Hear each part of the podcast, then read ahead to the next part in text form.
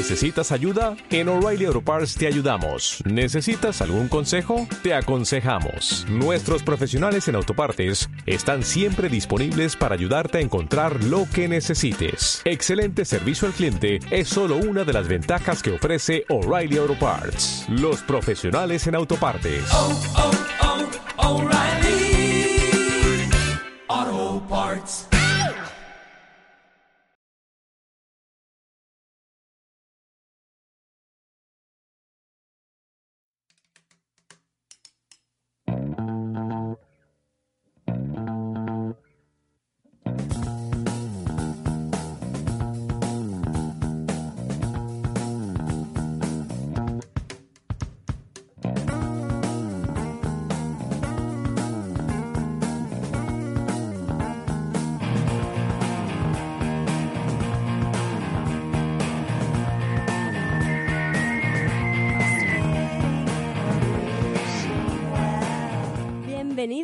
Bienvenidos, bienvenides, bienvenidis, bienvenidos a un nuevo programa de Radio Fuego.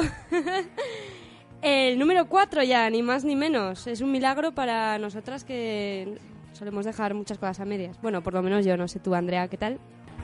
Yo no dejo cosas a medias. Y menos esto. Ah. Vamos. Esto no, pero yo algunas cosas sí. Dietas, eh, Sí, inglés. el deporte, el deporte. Es una cosa que tengo ahí súper súper pendiente. Como que hago mucho deporte una semana, saco, me reviento, agujetas a tope y luego ya no vuelvo a hacer en un año. Bueno, ve al grano. María. Pues nada, que volvemos con muchas energías, que estamos súper emocionadas porque el programa tiene más eh, escuchas de las que pensábamos que iba a tener, porque la verdad es que tampoco somos muy ambici- éramos muy ambiciosas. Así que muchísimas gracias, chicas. Bien.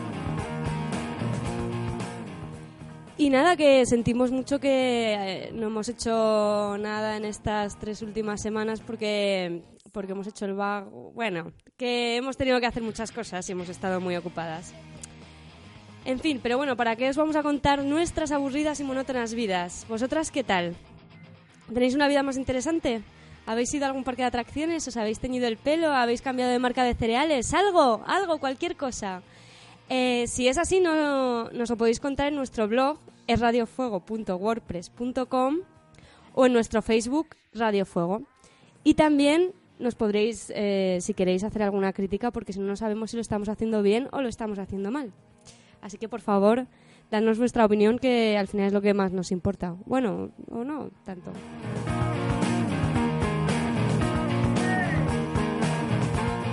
Y bueno, mientras os- nos dejáis vuestros jugosos comentarios, eh, nosotras ahora os dejamos el sumario de un programón que os hemos preparado. ¡Buah, qué programón! Va a ser un programón que te cagas en las bragas.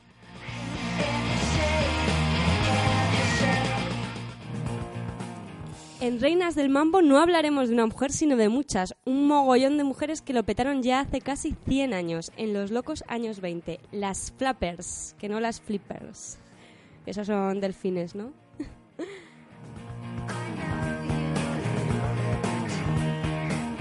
En No me jodas volveremos a repasar algunos titulares que nos han hecho sangrar los ojos. Pero no simple sangre, no, no, sangre coagulada. Nos han hecho menstruar por los ojos, tener la regla en forma de lágrimas.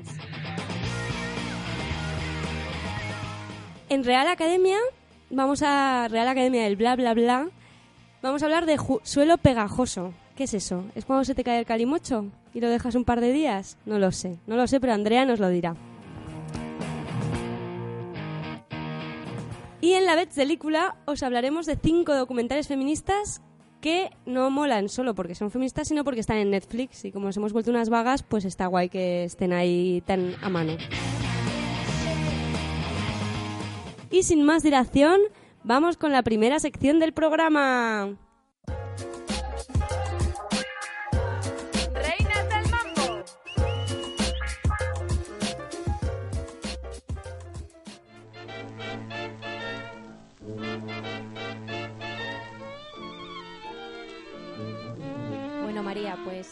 Eh, un sumario muy chulo.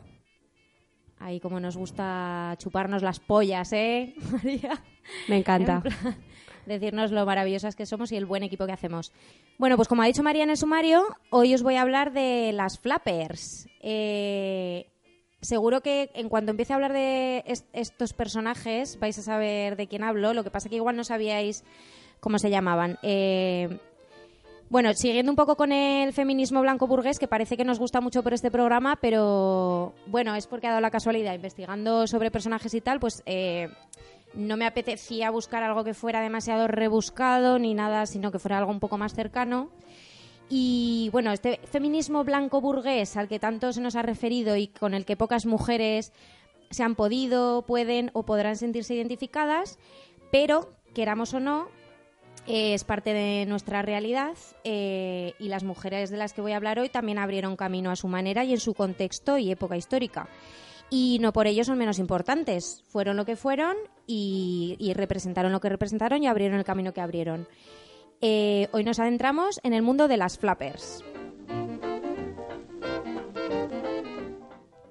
Con esta musiquilla que suena de fondo, si te remonto a los años 20, esas mujeres desencorsetadas, con el pelo corto, que fumaban y bailaban jazz como unas auténticas locas, mm, lo petaban en la pista de baile, en las salas de jazz. Eh, ese típico disfraz que vemos en carnavales, que les gusta mucho a la gente disfrazarse de, de este icono, Porque era Eh, muy elegante, era muy elegante. es muy elegante, a mí me gusta un montón, me fascina. Y si te gusta la moda, pues es un icono de moda también alucinante. Bueno, eh, pues es un icono clásico también de las películas de esta época, de los años 20. Las ubicamos en culturas anglosajonas y seguramente todo esto no te va a parecer muy liberador. Eh, se podría decir que las flappers fueron, la- fueron las hijas rebeldes de una clase media blanca, medianamente acomodada, pero su actitud independiente y feminista, pues queramos o no, ha tenido cierta influencia sobre la actitud posterior de muchas otras mujeres. Puede ser más o menos cuestionable en las realidades que conocemos ahora, puede no sonar muy interseccional, pero fueron lo que fueron y fueron un hito feminista.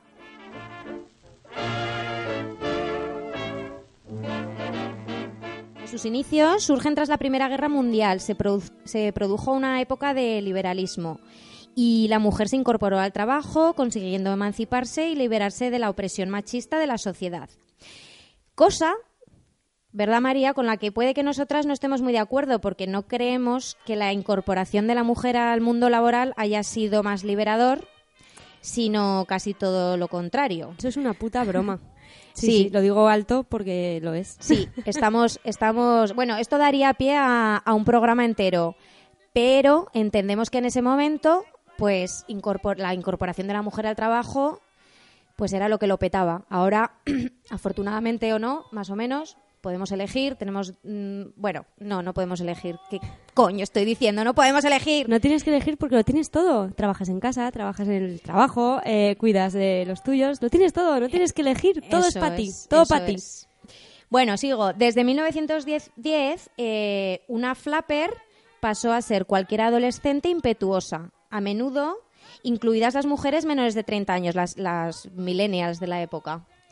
Eh, solo en la, década, en la década de los años 20 el término fue acogido como una moda y estilo de vida de mujeres provocadoras e inmaduras a la vez. Me ha hecho mucha gracia investigando esto lo de que una mujer liberada eh, que hacía un poco lo que quería era tomada como una inmadura, María, ¿sabes? Inmaduras. Eran unas inmaduras para, para la gente. Claro. Cuando lo que eran, pues eran unas mujeres un poco más libres dentro de, de lo que se les permitía.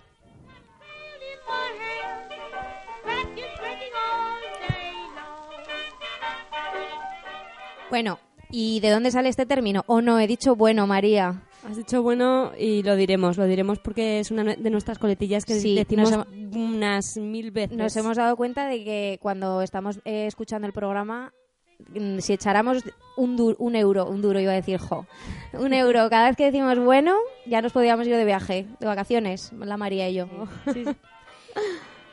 Pues, ¿de dónde sale este término? La prensa apodó a estas audaces jóvenes de faldas cortas y cabello aún más corto con un término que en el siglo XIX se había usado, atención María, te vas a quedar flipando, se ver. había usado para describir a las niñas prostitutas.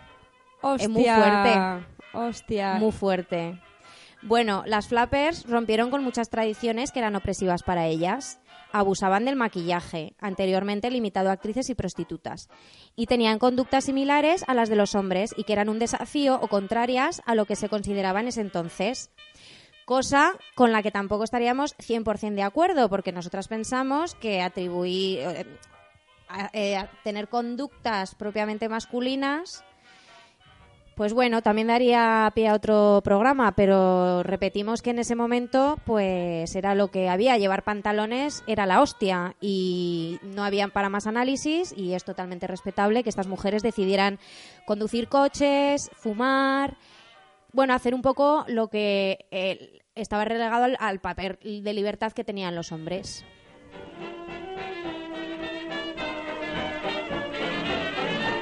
En Estados Unidos, con la ley seca, muchos bares y cabarets tuvieron que cerrar. Y en su lugar se crearon clubs, clubes, clu- clubs, clubs, clubs de jazz privados. Eh, esta discrepancia entre el movimiento religioso de abstinencia de la bebida y de respeto a la ley y la realidad de consumo habitual de alcohol condujo a un desprecio extendido hacia la autoridad, cosa con la que, pues sí, sí que estamos un poquito de acuerdo, la verdad. Sí, ahí sí. Eh, bueno, las flappers, como eran unas locas, iban por las noches a los clubs de jazz. Que el jazz era como una pasada de musicote en ese momento, era, Era lo el más. tecno, era el bacalao. Era el tecno, el tecno, el, el drama and bass este, o el... ¿Qué se lleva ahora? Tectonic. Joder, el no, drama and bass se llevaba hace 20 ya. años, I live creo. in the past. Are you from the past? bueno, y en esos clubes pues bailaban de forma pro- provocativa, fumaban cigarrillos con largas boquillas, los cigarrillos estos típicos de los disfraces, pues esos. Está muy guay. aspiraban cocaína, María, aspiraban cocaína. Aspiraban. No esnifaban. No, no, aspiraban cocaína y tenían citas con hombres y mujeres, porque yo creo que en esta época que estaban un poco liberadas, pues se soltaban un poco la melenita esta corta que llevaban. Bueno, otra cosa que también hacían, conducían motocicletas y coches rápidos, ¿vale? Coches rápidos. Si el coche iba despacio, pues no les llamaba mucho la atención. Bebían alcohol abiertamente er- y era un acto de desafío en un periodo de prohibición, ¿vale? Ahora todo el mundo se puede poner muy bolinga, pero antes que una mujer se pillara un pedo, pues tampoco era muy, muy normal.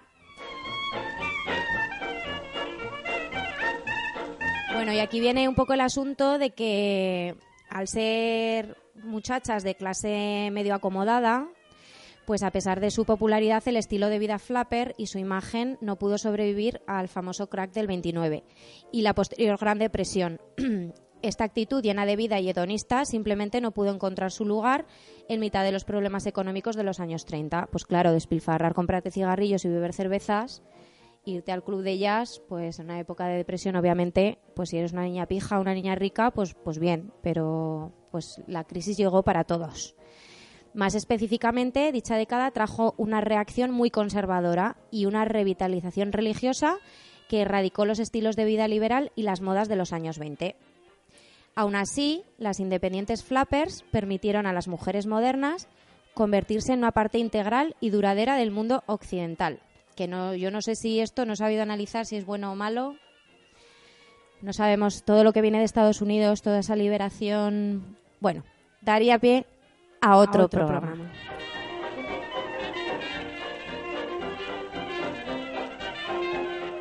Bueno, como he comentado antes, a día de hoy, eh, este estilo de vida puede que no nos parezca de lo más liberador ni feminista, porque es en plan, bueno, unas pijas que se iban de bares, ¿no? Pero reivindicamos cualquier posición emancipadora de la mujer dentro de leyes y cánones establecidos y dentro de la idiosincrasia de cada época y cultura, porque quiénes somos nosotras para criticar qué, cómo, dónde y por qué estas mujeres hacían lo que hacían. Pues no somos nadie, no somos nadie para criticar lo que hacían ellas en ese momento, en ese, en ese sitio, en ese lugar, en...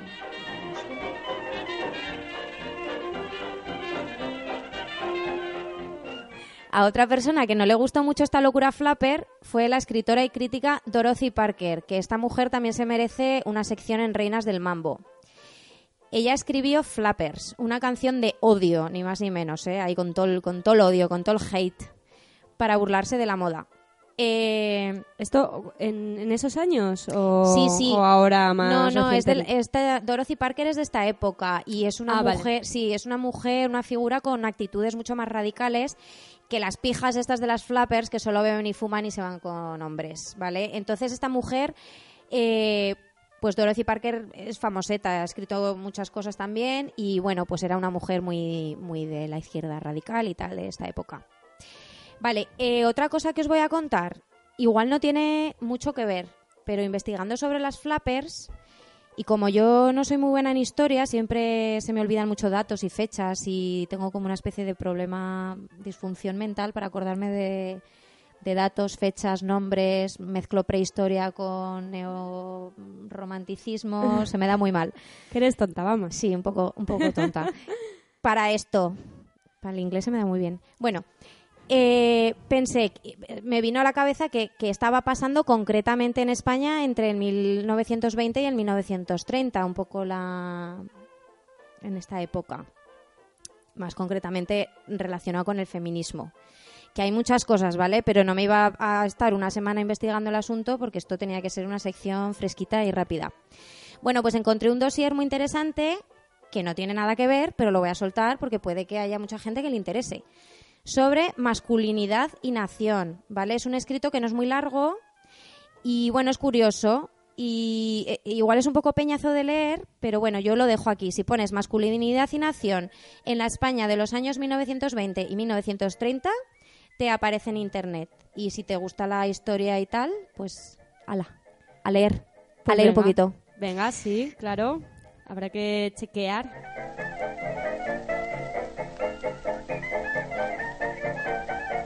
Ahora ya, tanto hablar de las flappers, me han entrado ganas de bailar un poquito y desmelenarme yo también. Así que, a ver, espero, Andrea, que hayas traído alguna musiqueta que nos dé para echarnos unos bailes ahora, tú y yo. Traído una selección de jazz que os vais a morir. ¡No! No, es broma. No, realmente a mí no me gusta mucho el jazz. No lo desprecio, pero no es algo que, no- que me guste mucho. Bueno, pues la selección musical de hoy os va a parecer una auténtica chorrada, como todo esto que hacemos. Hacemos muchas chorradas en este programa. Pero estaba yo así como rebuscando en la lista de tropecientos millones de grupos interesantes que hay para poner y que no tenemos tiempo para poner, pero bueno, la gente se los puede poner en su casa tranquilamente. Y pensé, ostras, voy a poner las canciones de los grupos de las chapas que llevo yo en mi cazadora.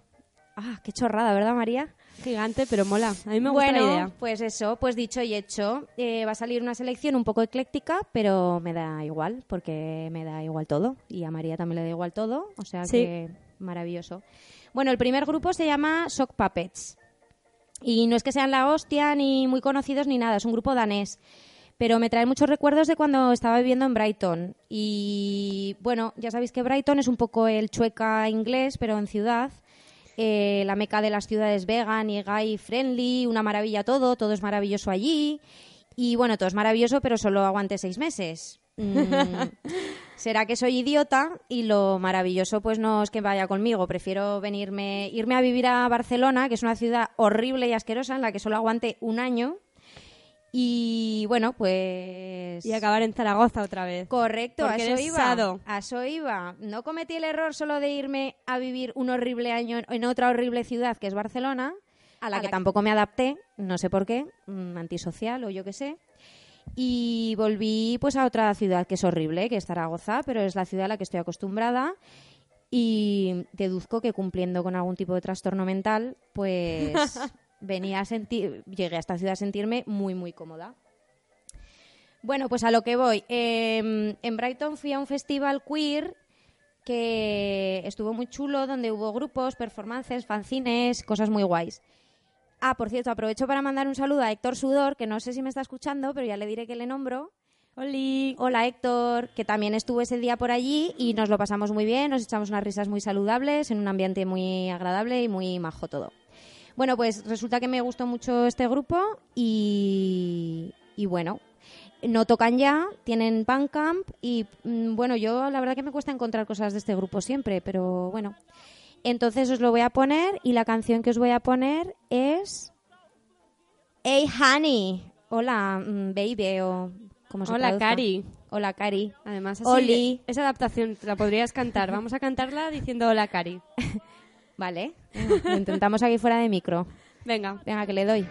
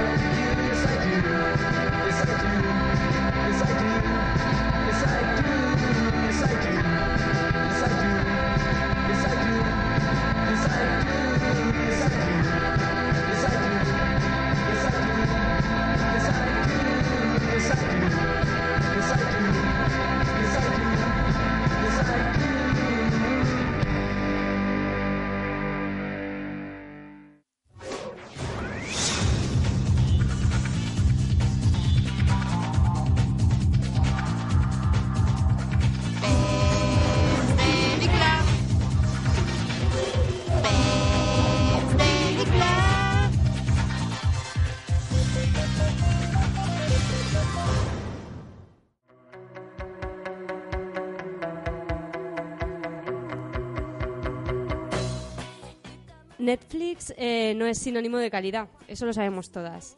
Aunque yo, por vagueza total y por eso tampoco de no contribuir mucho a la piratería, aunque lo hago, la verdad, tampoco, tampoco me voy a poner aquí de santa, eh, sí que lo tengo instalado y he de decir que me he comido buenas mierdas. Mierdas, pero bien gordas, así, así, gigantes.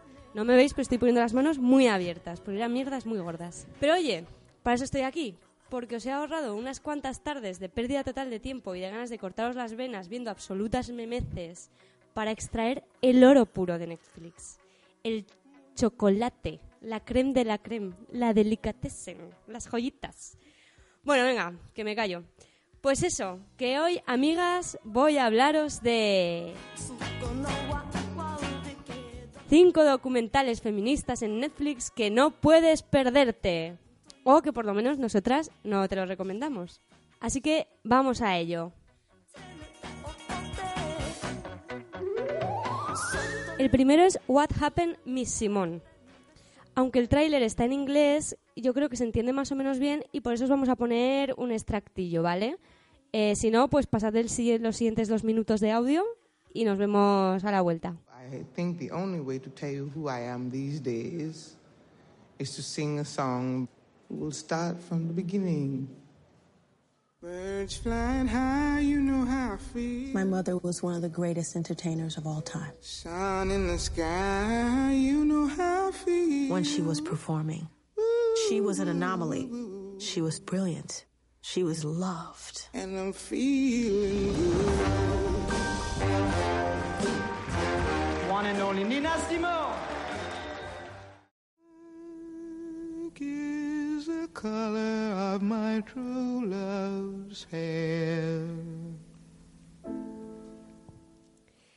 Es muy triste esta canción, pero bueno, su vida tampoco fue un camino de rosas.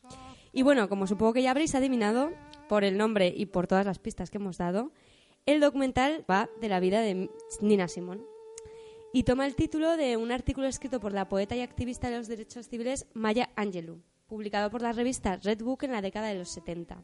En el que se preguntaba por la artista después de que ésta se hubiera exiliado de los Estados Unidos. El documental está, es de 2015, ya tiene un par de añitos, y está dirigido por Liz Garbus, que es una directora que yo creo que, por lo que he visto, se ha especializado en hacer documentales sobre figuras muy conocidas. Por ejemplo, ha hecho un documental sobre Marilyn Monroe, que se llama Love Marilyn, o otro sobre el ajedrecista Bobby Fischer, Bobby Fischer, que es Bobby Fischer Against the World.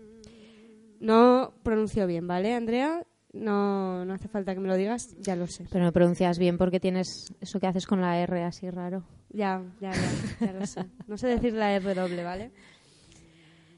Pero bueno, pues eso. Eh, ¿Quién fue Nina Simón? Todos lo conocemos, pero de eso trata el documental, de conocerla un poquito más. Fue una diva del jazz y del soul, también fue un icono de la libertad y también una artista bastante comprometida en general. La verdad es que el documental, sin inventar nada, porque tiene una estructura muy clásica, es muy interesante precisamente porque habla de, Nina. Y, Nina, aparte de, ella como artista, pues tuvo una vida bastante atractiva y trascendente. También vamos a decir que tuvo una vida bastante intensita, que no se aburría ni ella ni tampoco la gente que tenía a su alrededor.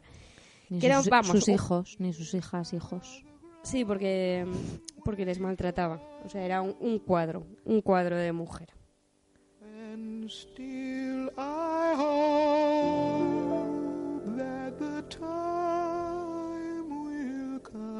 Ay, qué triste es esta canción, joder.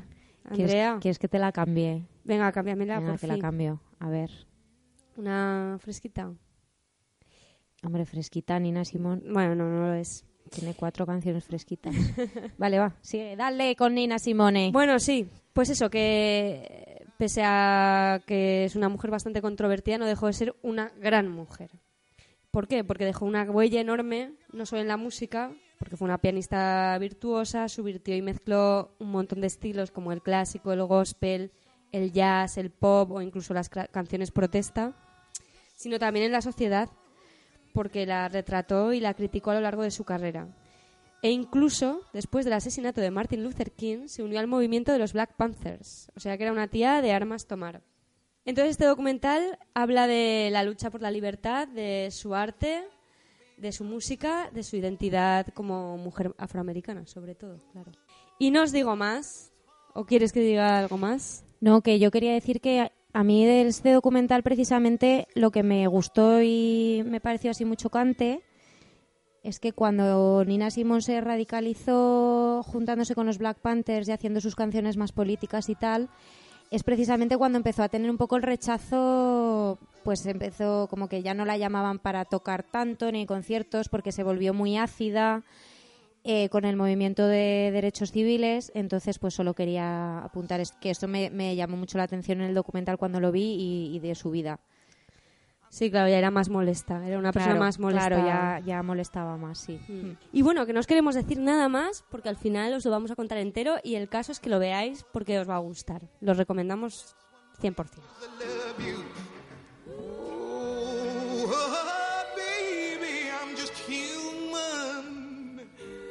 Don't you know I have faults like anyone?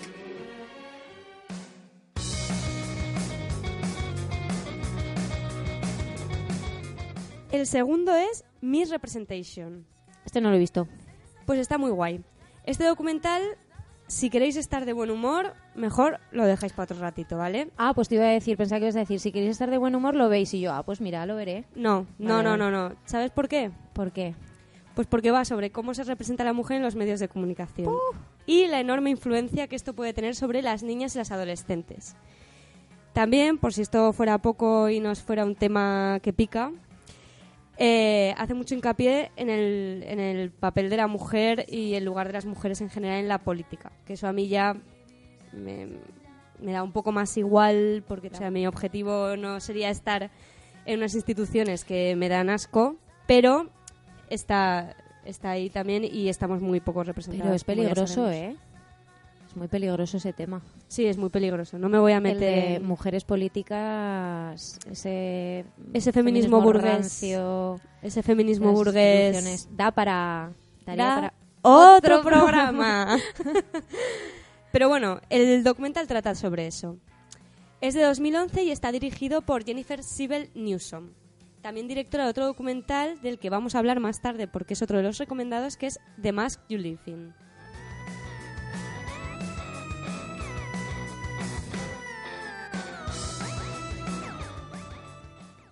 La cosifica... Joder, es que son dos palabricas, ¿eh? La cosificación y la hipersexual... Joder. Venga, María, que tú puedes.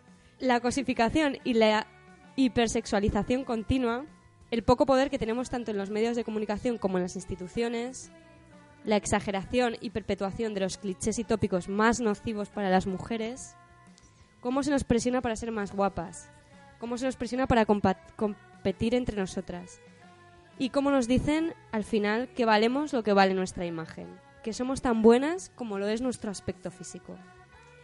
De eso trata este documental. Entonces entenderéis que muy de buen humor no pone. Pero bueno, al final eh, es crítico y está muy guay verlo porque aún eh, te hace ver, tener una perspectiva más completa sobre los medios de comunicación, la publicidad y toda la mierda que nos hacen tragarnos cada día y que al final, queramos o no, acaba calando. Porque, porque no somos impermeables a, a los miles de estímulos publicitarios y, y al final, pues, quien más, quien menos, si hemos nacido, si no nos han criado los lobos o las lobas, al final nos acaban afectando. Entonces está muy guay ver este documental para ser aún más crítico y estar más alerta, con las uñas sacadas todo el día, como hay que estar. El tercero es She's Beautiful When She's Angry. Este sí que lo he visto. Este documental ya pone de mejor humor, ¿verdad? Sí, a mí me gustó, la verdad. De hecho, podría deciros que a mí... Que yo, es que yo soy muy, muy- también muy facilica, ¿eh? A mí me gustan muchas cosas muy rápidamente y muy fácilmente. Sin filtro. Pues este documental es de 2014 y está dirigido por Mary Dore, que mola porque, aparte de que tiene solo otro trabajo muy extraño que se llama The Good Fight, The Abraham Lincoln Brigade in the Spanish Civil War. Raro que te cagas. Eso es nombre de tesis. Sí, sí, es nombre de tesis. Pero lo que mola no es que haya dirigido este documental, sino que ella formó parte del movimiento. Entonces lo conoce bien y, y lo trata desde, desde dentro. ¿Qué movimiento? ¿Qué movimiento estaréis hablando? Pues la, las mujeres que fundaron el movimiento feminista de los años 60, la segunda ola.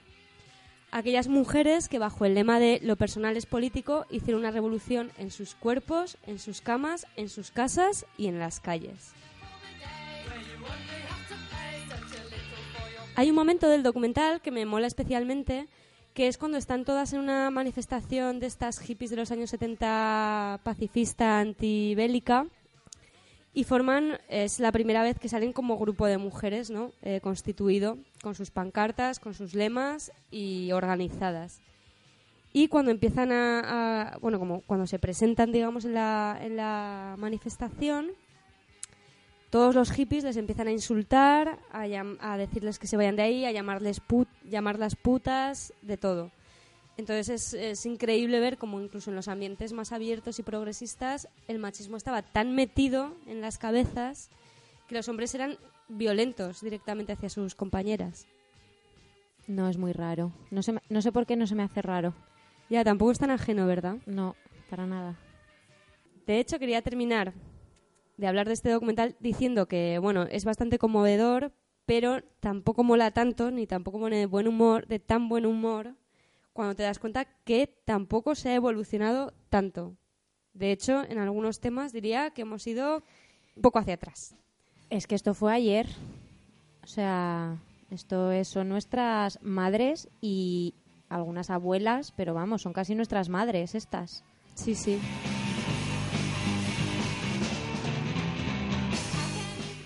El cuarto es The Mask You Live In. Este, este tampoco lo he visto, María. Es de la misma directora del otro que no has visto. que no- ¿Parece que te da un poco de rabia esta chica o qué? Es que no tengo tiempo para ver tantas cosas. Yo la verdad es porque he estado mala una semana encerrada en casa. y he tenido Te los tiempo has para- tragado todos. Sí, todo. Eh, bueno, este documental, The Mask You Live In, es de la misma directora de Miss Representation y si el anterior docu iba sobre cómo se representan las mujeres en los medios de comunicación, este documental va sobre el concepto de masculinidad que nos venden los mismos medios. Y la verdad es que también es muy interesante.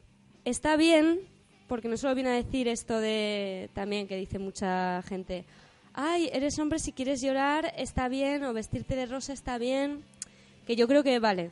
En, mi punto de vista, el feminismo tampoco está ahora como para abordar esos temas.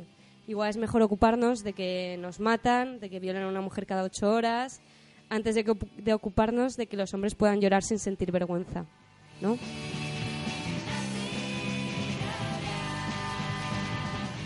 Pero sí que es importante porque el concepto de masculinidad mismo que, que les venden a los hombres es muy perjudicial para nosotras. Que sean más violentos, que se les enseñe a expresar la ira y la rabia es muy peligroso porque si una persona es violenta de verdad, ¿cómo lo sabes? Si siempre está expresando ira y rabia incluso sin serlo.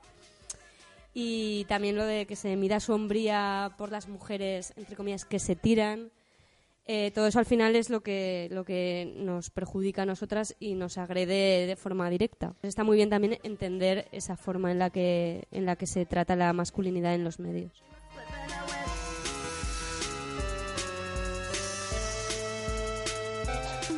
Y el último ya, para acabar, se llama Audrey and Daisy. ¿Lo has visto? No, María, me estás dejando en ridículo. Bueno, así tienes trabajo que hacer y para los siguientes domingos ya, ya no, no te serán tan aburridos. Es que no tengo Netflix, María, no tengo Netflix. Y, Pues me, sí. y me decís unas cosas a veces pa- para encontrar que son bastante complicadas. Me voy a tener que hacer una cuenta o, o reunirme a la que me tenía ya y me quité.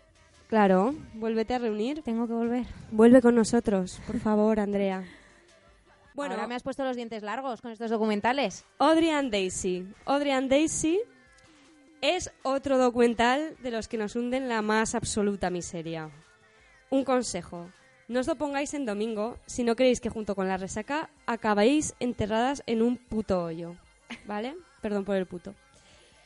Este documental está dirigido por Bonnie Cohen y John Schenk y habla de la vida de dos adolescentes de 15 y 13 años que fueron violados por compañeros de clase. Ambas chicas estaban al borde del coma etílico cuando sucedió. Uno de los agresores admitió el crimen, incluso confirmó la existencia de un vídeo. Sí y- que lo he visto, sí que lo he visto. Sí, Ahora se me ha ah, iluminado la bombilla. Sí, sí que lo he visto. Pero aún así, las dos chicas eh, sufrieron acoso de sus amigos, de sus vecinos, de sus compañeros de clase a través de las redes sociales y en persona, hasta tal punto que una de ellas, Audrey, acabó suicidándose. Me gustó porque trata dos temas diferentes, que aunque en este documental están unidos, merece la pena tratarlos por separado. Que es, por un lado, el consentimiento, el tema del consentimiento, de las violaciones y, bueno, esto da también para otro programa entero. Otro entero, porque sería un poco como la cultura de la... Bueno, es un poco cultura de la violación. Total, claro, y de si está borracha, entonces, claro, como no se ha negado, no o de la imagen esta que tenemos de que una violación es en contra de tu voluntad con violencia en un callejón oscuro y no siempre sucede así. De hecho, muy pocas veces sucede. Bueno, muy pocas. Ojalá. Eh, de hecho, bueno, que hay otros sí, pero tipos de que- violación. por eso que un un porcentaje muy grande no es reconocido como violación porque es el estigma este de eso de la violación callejera en la calle tal y luego pues hay violaciones de muchísimos tipos que no se reconocen como violaciones o agresiones. Claro, como el caso de estas dos chicas, que fue, pues eso, estaban al borde del coma etílico, muy borrachas, y los, los hombres que había a su alrededor las violaron. Oye, he visto una performance de una chica tirada en un sofá haciendo como que estaba borracha y ponía un cartel en plan, ahora no me acuerdo muy bien, pero ponía un poco eso. Si no te puedo decir que no, tampoco te puedo decir que sí o algo así. Sí, ya está. Claro. Y otro tema que también me, bueno, me gusta, me, me resulta muy interesante, es el hecho de que se nos avergüence a las mujeres por tener relaciones sexuales, sean consentidas o no. Quiero decir, en este caso es evidente que hubo una violación y encima eso se grabó y corrió. Pero si hubiera sido consentido, esa mujer hubiera tenido la misma presión y seguramente eh, hubiera sido dilapidada eh, simplemente por el hecho de haber tenido sexo. Entonces, claro, las mujeres que son grabadas teniendo relaciones sexuales son tratadas fatal en las redes sociales y es por una parte de la sociedad que ve eso como algo que está muy, muy mal. Y claro, pues eso, todo eso puede no tener nada que ver con las agresiones, con las agresiones sexuales, pero cuando sumas esas actitudes y le añades encima la complicada relación que tiene Estados Unidos con el sexo, al final te das cuenta de lo enferma que está la sociedad y de lo jodidos que están los bueno los americanos y todos en este caso porque es americano. Es una forma muy muy muy retorcida y muy poco sana de ver el sexo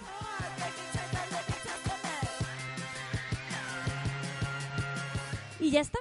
Ahora ya podéis pedir vacaciones en el curro deshaceros de todas vuestras amistades acabar con toda clase de vida social y así poder ver estos cinco documentales.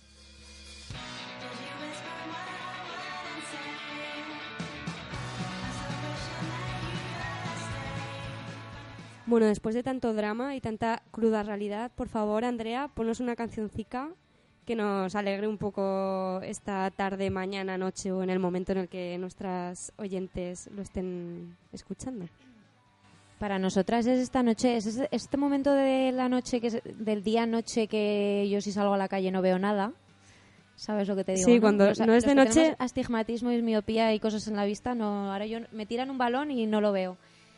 Bueno, pues la eh, siguiente canción es de Sissy Dust. Mm, de Sissy Dust llevo una chapa que me dio mi amiga Bea. Hola Bea, no llores cuando nos escuches, por favor. Nuestra amiga Bea vive en Barcelona y nos dijo que el otro día estaba escuchando el programa y se echó a llorar porque tenía nostalgia y le daba pena no estar aquí con nosotras. Entonces, hola Bea, te queremos, no llores, por favor, escuchando el programa. Ahora llorará, ya verás. Sí, llorará no más, llorará más. Cógete unos pañuelos o llora si quieres, joder, que no está mal llorar. Llora por No, nosotras, nos que- hace sentir queridas. que nos, que nos vemos pronto. Bueno, eh, Sisidas no tocó, en- no tocó, cantó, actuó, lo que sea, en Zaragoza cuando pasaron por España y no tuve oportunidad de verla, pero tocaron en Barcelona, entonces mi amiga Bea pues me dio una chapica. Eh, esta chica es cantante de otro grupo que también mola bastante, que es Vex, y que, sorpresa, tampoco tocaron en Zaragoza. Bueno, voy a poner Never Going to Die, que es un hit, aunque haya tenido que elegir entre varias canciones. Estaba a punto de poner a Vex, pero es que entonces no cumplía con el rollo de lo de las chapas.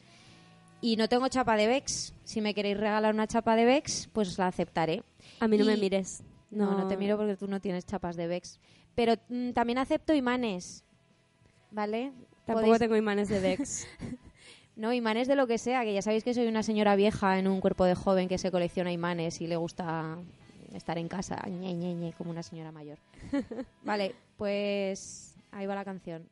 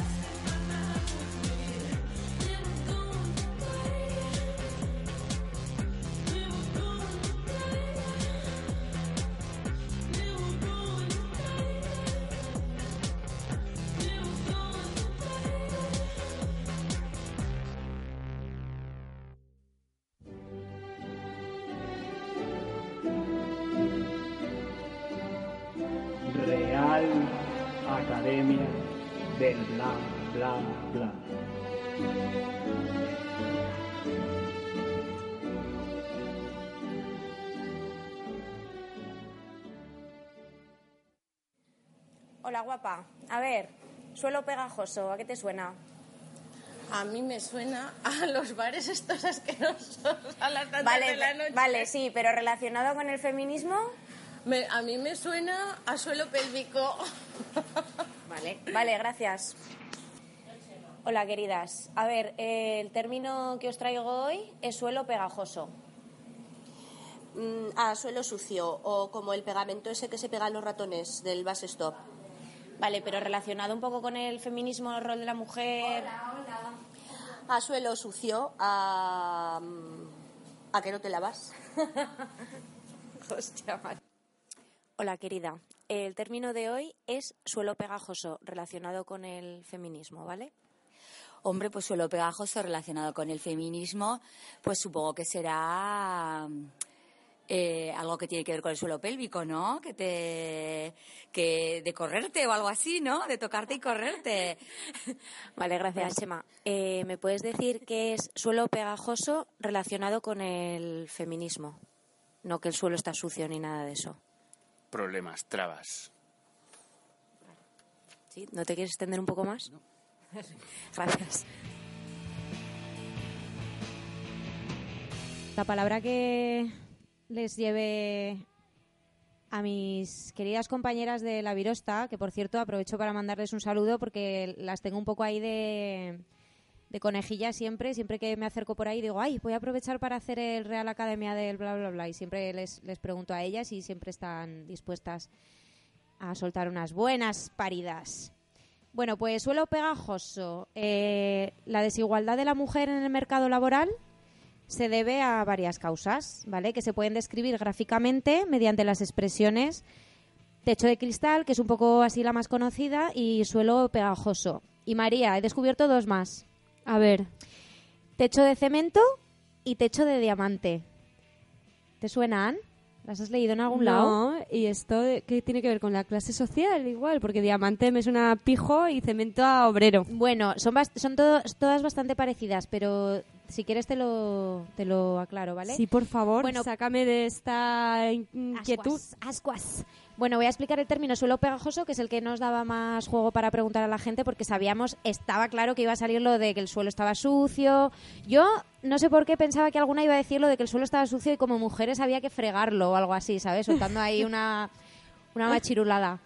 Pero bueno, el suelo pegajoso se refiere a las tareas de cuidado y vida familiar a las que tradicionalmente se ha relegado a las mujeres salir de este espacio natural, entre comillas, que según el patriarcado les corresponde, es un obstáculo para su desarrollo profesional. Existe mucha presión dentro de la pareja, en la familia y en la sociedad para hacer creer a las mujeres que son las principales responsables del cuidado. El sentimiento de culpa y las dobles jornadas, lo que hablábamos antes de la incorporación de la mujer al trabajo, le ha cargado de una doble jornada, dificultan su promoción profesional tal y como está configurando el mundo empresarial masculino. Sí, no, no es, ¿me entiendes, sí, ¿no, María? sí, sí, lo he entendido perfectamente. Vale. Porque lo he vivido, vamos, todas lo vivimos. Sí.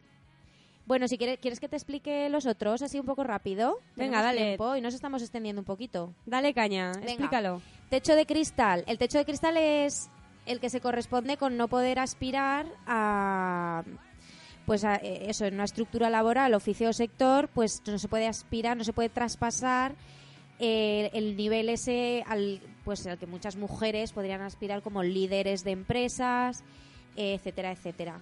¿Vale? Nace en los años 80 en un informe sobre mujeres ejecutivas, ¿vale? Pero se ha extendido a todo tipo de ocupaciones, la ciencia, el deporte, ¿vale? Y no se trata de un obstáculo legal, sino son prejuicios extendidos, o sea, es mm, patriarcado enraizado puro y duro, ¿vale? Luego, ¿quieres que te explique el de el del techo de cemento? Venga, claro. Claro, me ha salido acento vasco, no Con sé por qué. Con esa animación, ¿cómo no lo voy a explicar? Techo de cemento se refiere a los límites que tienen las mujeres para crecer política social o empresarialmente debido a la falta de referentes, ¿vale? La vida personal, una mayor autocrítica o una forma diferente de entender el liderazgo y la ambición profesional. ¿vale? Este tiene que ver con la educación sexista, la organización del tiempo en las empresas, ¿vale? Es, tiene un matiz con el techo de... Bueno, no tiene un matiz, es, es distinto, ¿no? Sí. ¿vale? Sí. Para vencer este techo, muchas mujeres tienen como única opción adaptarse a estructuras laborales, horarios y dinámicas masculinas, como el tipo de reuniones, el corporativismo masculino, el amiguismo y estas cosas que dan tanto asco.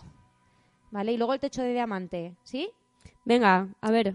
Vale, el techo de diamante es un término acuñado por Amelia Valcárcel en su libro La política de las mujeres, del 97. Y se refiere al hecho de que en la sociedad patriarcal el hombre sea un objeto de aprecio y la mujer un objeto de deseo. ¿vale? El techo de diamante va un poco más sobre la mirada de quién es el, el que mira, subordinándola así a una situación en la que el hombre perpetúa su poder. ¿Vale? El techo de diamante impide que se valore a las mujeres por criterios estrictamente profesionales y merma su autoestima de cara a aspirar a un puesto de mando, ¿vale? Pues ese es el techo de diamante. Esto está muy relacionado con el de Miss Representation, el documental que he visto antes, porque hablaba precisamente de eso. Y de hecho decía un dato que me gustó, bueno, me gustó, me preocupó especialmente, que es que el hecho de que se nos cosifique no hace que, o sea, hace que las propias mujeres nos veamos a nosotras mismas como cosas, no que los hombres nos vean a nosotras, sino que nosotras mismas nos veamos. Y, y una neurocientífica decía y también una psicóloga habían hecho un estudio que las mujeres que se ven a sí mismas como cosas o como objetos tienen un 70% menos de posibilidades de, de acceder a la, a la política. Y cuando digo a la- acceder a la política me refiero a simplemente votar. Ya, supongo, sí, un, como un rol muy pasivo en la sociedad, ¿no? De Sí. decir, yo no tengo que participar de absolutamente nada. Vale, pues esa es el Real Academia del bla bla bla que he traído hoy. Ole, muy guay, muy interesante.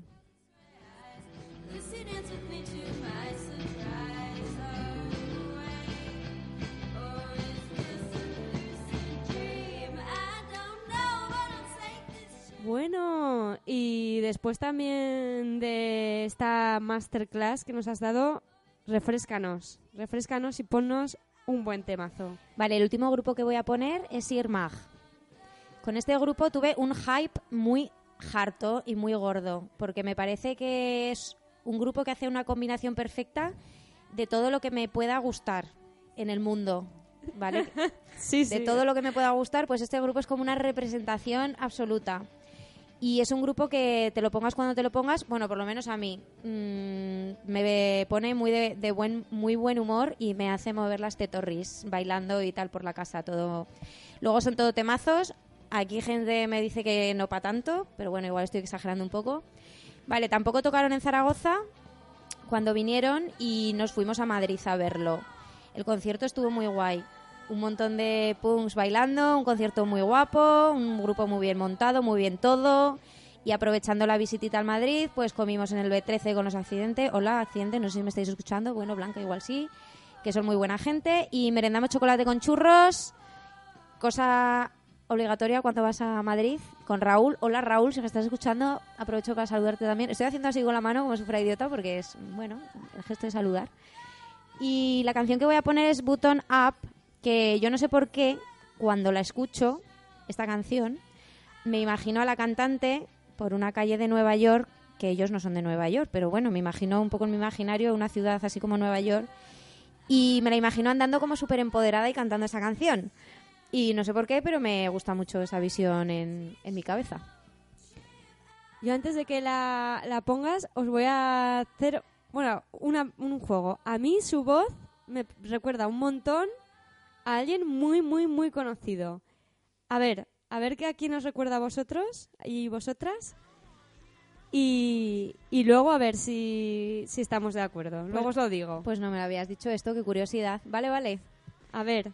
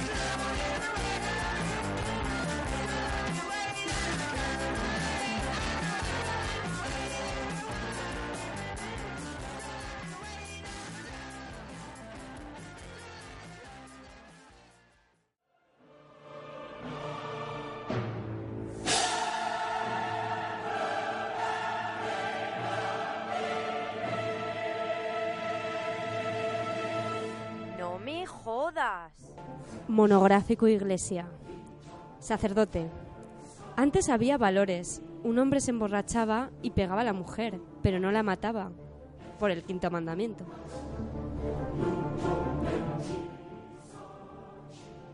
¿Por qué no ir más allá? ¿Por qué no decir que antes los hombres no mataban a las mujeres y punto? Total.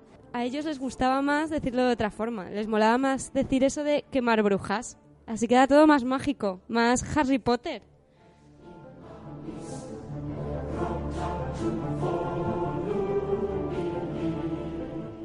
Ahora una serie de testimonios de curas.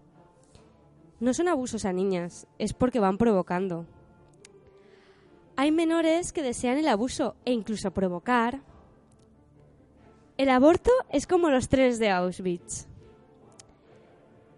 El carnaval drag queen es su día más triste. Para él, en sus palabras, más que el accidente de Spanner. Y ya el último, por el obispo de Alcalá, hay que quitarle a la mujer el derecho a voto, porque ya están pensando mucho.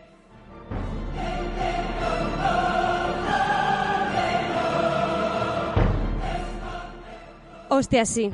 Igual tenéis razón y estamos pensando mucho. Pero es que sabéis qué? Pensar está guay. Pensar mola. Igual, igual, mi consejo es, chicos, que deberíais tratar de hacerlo alguna vez. Sobre todo antes de soltar mierda por la boca.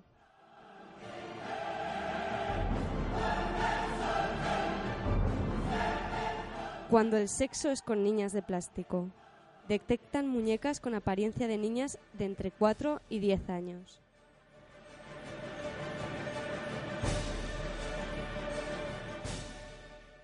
Seguimos con el monográfico de la iglesia. Ah, no, no, no, no. Perdón, perdón, señores curas. Que estos son niñas. Y a vosotros, para follar, os gusta más joder de la vida a los niños, ¿no? Interior vincula los crímenes machistas con la decisión de las mujeres de separarse rápido.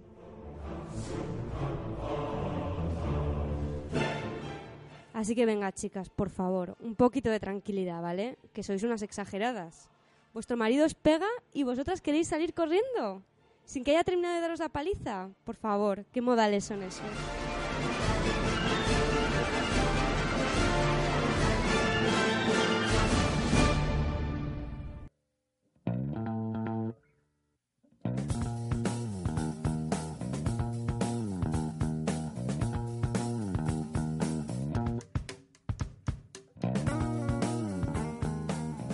Bueno, Peñola, eh, esto ha sido el programa número 4 y bueno, vamos a despedirnos recordándoos que nos podéis visitar en nuestro blog es radiofuego.wordpress.com en nuestro Facebook Radio Fuego o María se ha venido arriba, como no, porque María mm, está loca y las redes sociales, pues eso, en plan, oye, hay gente que igual nos oye por Twitter, oye, hay gente que tal, pues venga. Ha abierto un Twitter con el nombre de Es Radio Fuego, ¿vale? Para esas personas que utilicéis el Twitter, yo no tengo Twitter, no lo he utilizado nunca, creo que ahora a estas alturas no sabría utilizar un Twitter. Y bueno, pues que estamos deseando que, que lo escuchéis y hasta la próxima. Muchas gracias por escucharnos. Hasta la próxima semana. O sí, hasta la próxima semana. Vamos a venirnos Tenemos arriba. cosas preparadas súper interesantes para la próxima semana. Besitos. Besitos.